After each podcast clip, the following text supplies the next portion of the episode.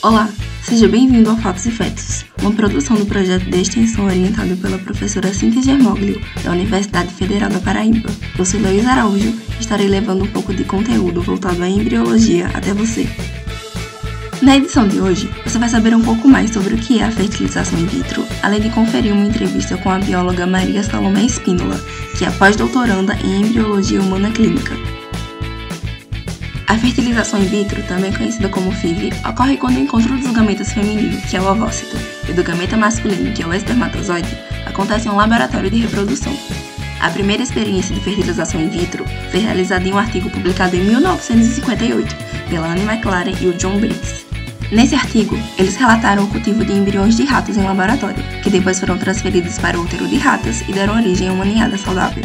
A primeira fertilização in vitro em humanos foi realizada em 1978, graças aos biólogos Robert Edwards e Patrick Steptoe. Louise Brown foi concebida no interior da Inglaterra e ficou conhecida como a primeira bebê de proveta do mundo. Agora, iniciaremos a entrevista com a bióloga Maria Salomé Espínola, graduada em Ciências Biológicas pela Universidade Federal da Paraíba e pós-doutoranda em Embriologia Humana Clínica e System Biology na Universidade de Roma, La Sapienza. Hoje, ela é chefe do Laboratório de Reprodução Assistida na Clínica Vila Pia, localizada na Itália. Doutora, primeiramente seja muito bem-vinda. É um prazer recebê-la em nosso podcast. Iniciando o nosso bate-papo, sabe-se que a fertilização in vitro possibilitou uma nova esperança para pessoas inférteis, e hoje em dia a procura por essa técnica aumentou consideravelmente. Existe alguma razão para que isso aconteça? Atualmente, sem dúvida, existe um aumento na procura das técnicas de reprodução assistida. E isso se deve principalmente não só às mudanças de estilo de vida, de qualidade de vida, de atividade física e alimentação, bem como nesse adiamento da mulher de ter a sua primeira gestação.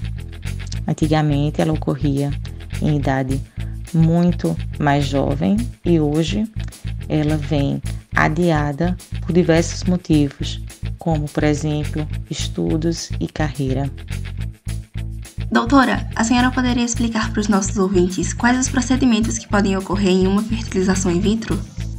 O processo de fertilização in vitro ele ocorre é, basicamente com a estimulação ovariana. É, todo mês as mulheres é, que ovulam produzem aproximadamente só um né, óvulo no ciclo natural. E num ciclo, então, de fertilização in vitro, geralmente esses ovários são estimulados para produzir mais de um folículo.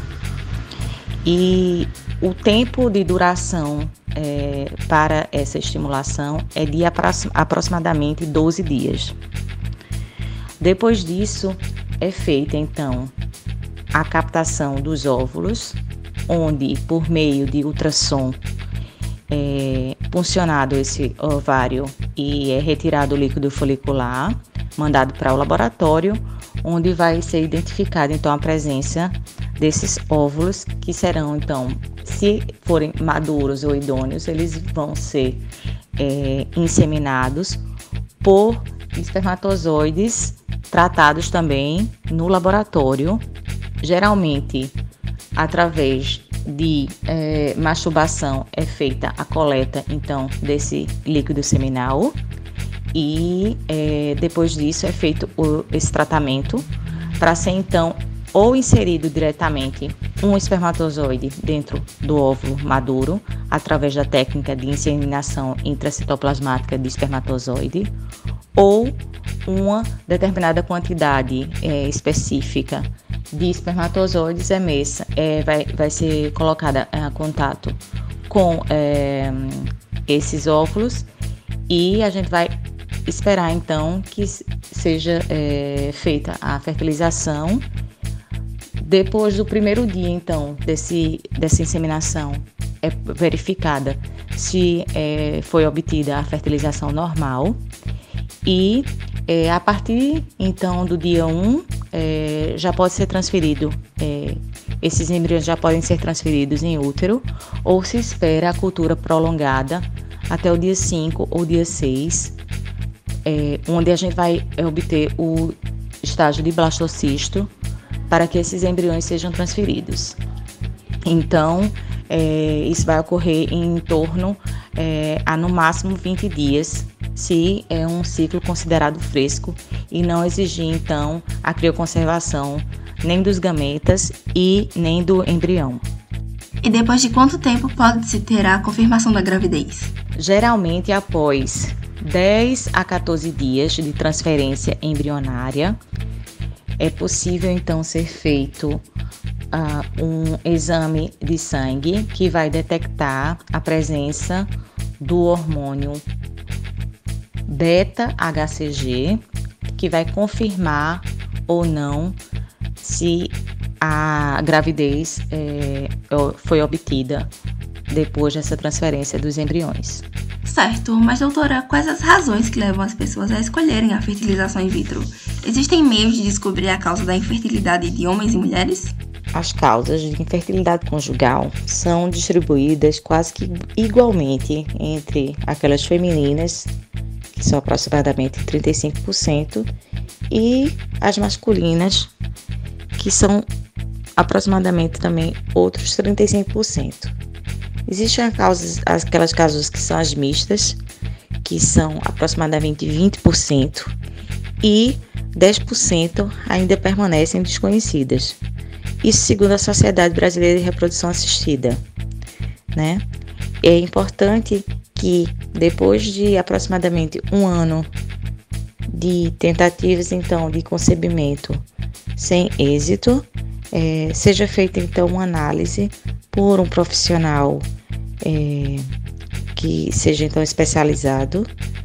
No homem, essa investigação pode ser feita basicamente através do espermograma, que vai então avaliar não só a quantidade, mas a qualidade desses espermatozoides, vendo então a motilidade, por exemplo, e a morfologia deles.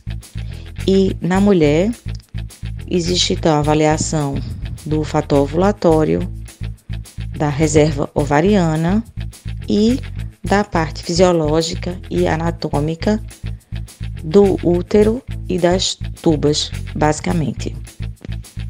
Doutora, quais as questões éticas ligadas à fertilização in vitro? Uma das polêmicas ligadas ao tema é a escolha dos tipos de espermatozoides que determinam o sexo do embrião.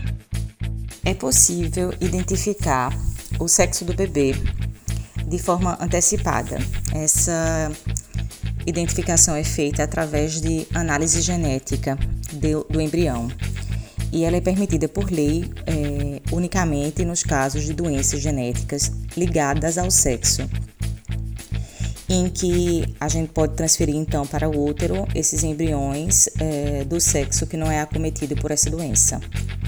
Nesse caso específico, então, o embrião que é obtido é, por meio dessas técnicas de reprodução assistida vai passar por uma biópsia, onde são retiradas algumas dessas células no dia 5 ou dia 6 de desenvolvimento, que é o estágio de blastocisto.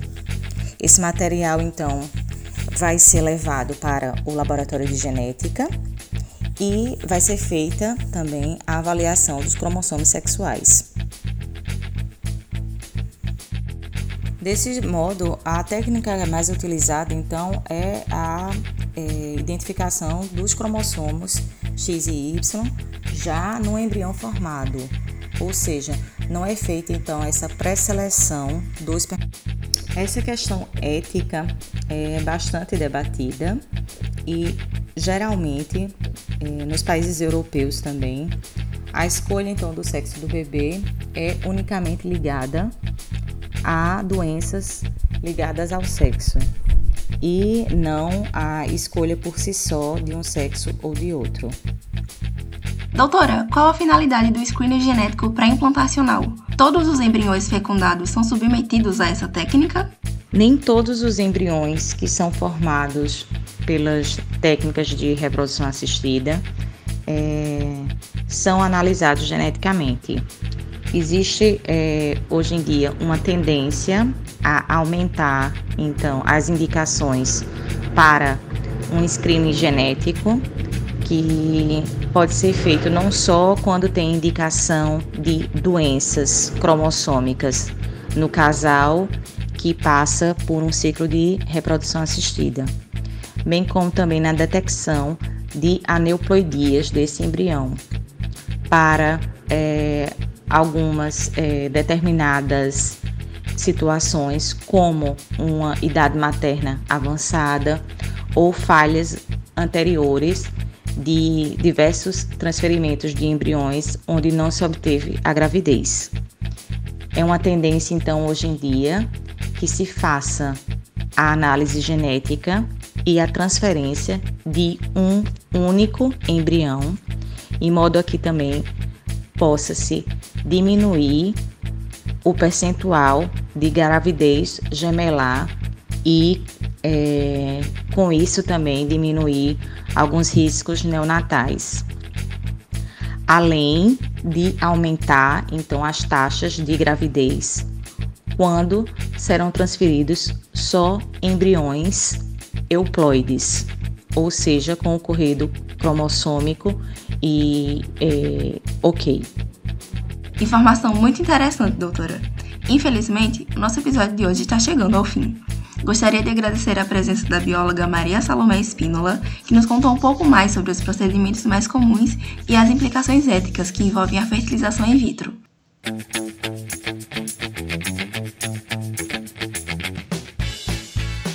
Ainda no início do nosso programa, falamos sobre as primeiras experiências do desenvolvimento embrionário in vitro de animais e de seres humanos. A edição deste episódio foi feita por Caetano Filho e teve apresentação por Heloísa Araújo. Este episódio teve supervisão da professora doutora Cíntia Germoglio e do professor doutor Caetano Filho. Você pode encontrar este e outros episódios de Fatos e Fetos no Spotify e em outros agregadores de podcast. Me siga também no Instagram, arroba Fatos e Fetos. Ficamos por aqui e até o próximo episódio.